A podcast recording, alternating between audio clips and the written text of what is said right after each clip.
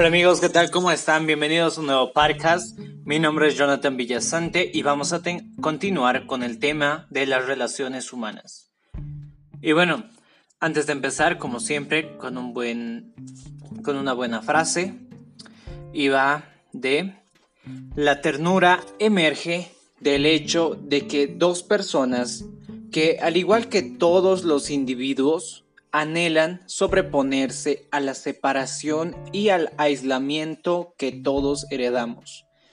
Porque somos individuos que, que pueden participar en una relación que, por el momento, no es de dos personalidades aisladas, sino una unión. De Rollo May. Bueno, eh, ya sin más nos centramos en materia.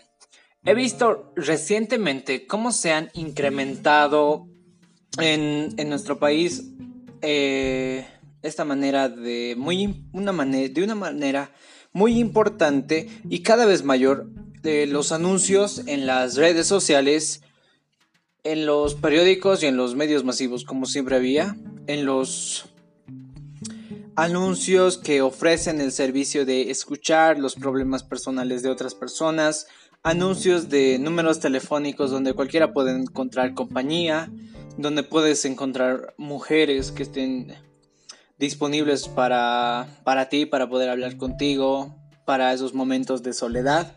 Y por supuesto que me he encontrado con anuncios de que ese amigo solo serás tuyo, pero claro, eso mientras tú puedas seguir pagando ese servicio. Asimismo, he tenido la oportunidad de conocer a muchas personas en cuya casa, departamento o oficina jamás se apaga su, radio o su televisor. Eh, es una compañía supuestamente para ellos, tampoco pueden apagar el celular. Claramente me han dado ese argumento ante mi pregunta de que por qué mantienen un celular, la laptop o una televisión encendidos por tan por tanto tiempo. Y bueno, son tantas las consultas que doy en las que me hablan del, del dolor, del aislamiento y la soledad, de la melancolía y de la depresión. De ese vacío de una vida en la que no hay nadie más que me han, eh, me han invitado a compartir este tema en donde la pregunta común es, eh, ¿cómo puedo establecer relaciones y mantenerlas vivas con amor y por mucho tiempo? Pues bien, la respuesta a esa pregunta es una de las principales, eh, de los principales objetivos que tengo para aclararte en este podcast y de todos los que voy a seguir dentro de todos los parques que voy a ir eh, subiendo dentro de esta nueva conciencia que te quiero dar acerca del mundo real que tenemos ahora. Mentiría si te dijera que tan solo con escuchar este podcast y aplicar lo que te voy a decir aquí, vas a lograr satisfactoriamente conseguir lo que quieres. Nada más lejos de la verdad. Pero lo que, tienes en tus manos ahora en este preciso momento, lo que puedes escuchar, incluso mientras me estás escuchando ahora mismo, no es sino un ligero asomo a este apasionante mundo de las relaciones humanas.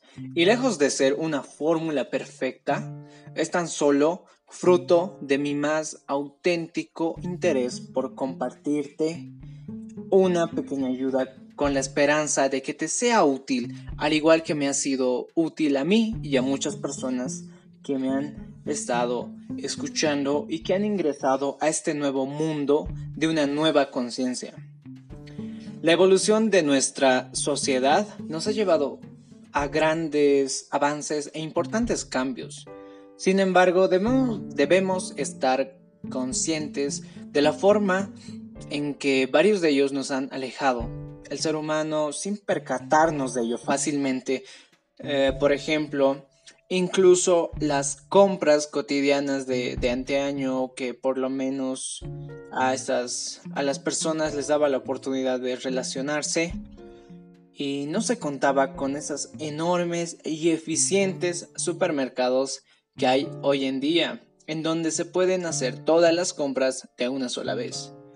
Y a mí mismo me tocó vivir la experiencia de la evolución del restaurante de hamburguesas, en donde hace un par de años uno debía relacionarse por lo menos con el dependiente eh, al comparado con los restaurantes que hoy en día tenemos que se puede encontrar en donde ni siquiera es necesario hablar con nadie. Simplemente llegas y basta con, con que toques la pantalla de la computadora y al final, al final de la fila esperes tu pedido. No hay ningún contacto humano en esas actividades que realizamos. El contacto humano ya no es necesario. Todo esto nos ha llevado a un sentimiento colectivo de aislamiento. Sin embargo, no todo está perdido. En esta evolución simplemente hay que aprender a redigirir nuestra comunicación en la era que nos tocó vivir. Debemos reaprender a generar el nexo sociológico más antiguo de la humanidad, la amistad. Y bueno, en este punto voy a hablarte sobre la comunicación. Yo creo que es la pieza clave de una relación. Dentro de las grandes ironías que he percibido de nuestra vida actual, es que nosotros, el, género humano, hemos desarrollado sistemas de comunicación que permiten que desde la Tierra el hombre hable con el hombre en la Luna. Hemos desarrollado sistemas de comunicación asombrosamente eficientes como es la, la inteligencia artificial, el celular inteligente, los radiolocalizadores vía satélite, la navegación por el ciberespacio en el Internet, las vías de teleconferencia, Zoom, Meet, la comunicación sin fronteras, YouTube. Sin embargo, y a menudo al mismo tiempo una madre no puede hablar con su hija, un padre con su hijo, la clase obrera con la gerencia o usted con su pareja. En una amistad, como en cualquier relación humana, la comunicación es el arte de hablar unos con otros, de decir lo que sentimos, a lo que nos proponemos eh, de expresar con claridad lo que queremos, escuchando lo que la otra persona nos dice y asegurándonos de haber escuchado con, con atención para lograr esa habilidad de mantener una relación de amor. De esta manera te puedo compartir que el primer desafío que encontramos en nuestras relaciones humanas es el hecho de ponernos en contacto con nuestros propios sentimientos y posteriormente comunicarnos a la persona que nos interesa. La traducción a la de, de, la figura anterior que te dije es que tú siempre te quejas de que no sé mostrar mis emociones, así que hice estos señalamientos para que te dieras cuenta. Realmente eso parece sucederle a la mayoría de parejas que ha podido consultar y también a lo que he podido experimentar en mi propia persona. Ocasionalmente, ¿acaso le ha pasado algo similar en alguna ocasión? ¿Has experimentado la necesidad de comunicar un sentimiento y no saber cómo hacerlo? Si tu respuesta es afirmativa, como la inmensa mayoría de las personas, pues ten en cuenta de que esa es una de las principales dificultades que afrontamos los seres humanos en cuanto a nuestro poder de comunicación. Varias veces sabemos perfectamente bien que sentimos algo, pero no podemos expresarlo fácilmente. Me, me gustaría darte un pequeño pero poderosísimo consejo. Entre más palabras conozcas, más posibilidades de expresar tus emociones y sentimientos tienes. Y créeme, mira, tú recuerdas lo que comentamos en el capítulo anterior de donde te quedaba, te dejaba en claro que nuestra voluntad solo se puede elegir eh, en opciones que, que le presenta nuestra inteligencia, nuestro conocimiento, pues me refiero a lo mismo en este aspecto, pero del lenguaje. Si tú tan solo sabes ciertas palabras que etiquetan nuestras emociones, por ejemplo, como alegría, tristeza, eh, rencor, ansiedad, euforia, angustia, preocupación, pero son tan solo esas las que tú conoces, las palabras que tu cerebro utilizará para todas las emociones que perciba serán esas. De tal suerte que cuando experimentes una emoción nueva en tu vida, si no conoces las palabras, simplemente dirás, no sé qué siento, pero se siente lindo, se siente bonito. Es un alarde de su vocabulario. Por favor, créeme, esto es más importante de lo que parece en estas simples palabras que te estoy diciendo. El poder de las palabras es enorme. Todo lo que podemos expresar mediante el don y el poder de la palabra afectará indudablemente a quien se lo decimos, incluyendo lo que tú te digas a ti mismo. Ese poder de influencia a través de la palabra es el que usamos todos los seres humanos cada vez que nos comunicamos con alguien. Aquí es donde más se pone de manifiesto el desafío de vivir en la virtud.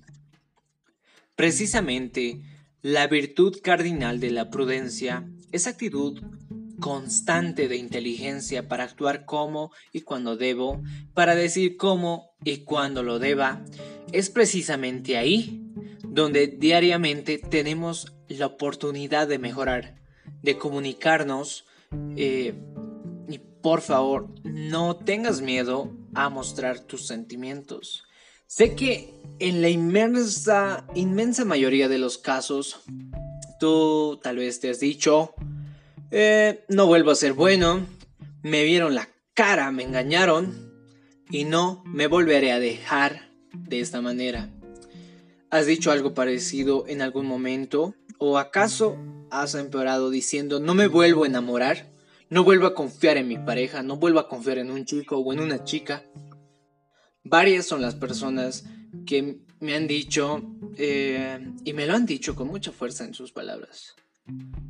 Eh, John, quiero que sepas que ya yo no voy a amar porque amar duele.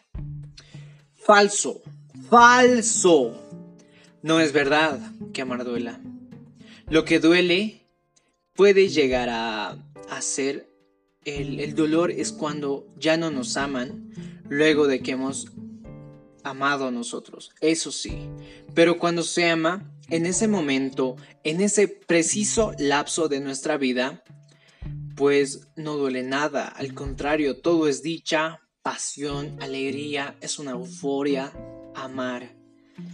Las personas no tenemos miedo a amar tenemos miedo a sufrir una decepción posterior al amor. Pero reflexiona. Si tú te has propuesto no amar porque puedes sufrir, pues en el momento que lo dices, puedes estar sufriendo porque no amas. Qué, qué irónico, ¿no? ¿No crees? ¿No lo crees así? Pues creo que vale la pena darse una oportunidad a usted mismo para intentar, para intentarlo de nuevo. El problema en que caemos muchas personas es que juzgamos una futura relación con base en nuestras experiencias que ya hemos pasado antes, con base en nuestras relaciones pasadas, y llegamos a creer que todo será igual. Esto no es cierto. Eso significaría cerrar todo sentido de posibilidad. Abre tu corazón, di lo que sientes a quien más quieres antes de que sea demasiado tarde. Estoy plenamente convencido de que este proceso de aprender a comunicarnos se puede aplicar con relativa facilidad. Solo depende de un gran factor, que es tu decisión de aprender y de actuar a través de eso. Y bueno, nos quedamos acá amigos. Los veo en el siguiente podcast.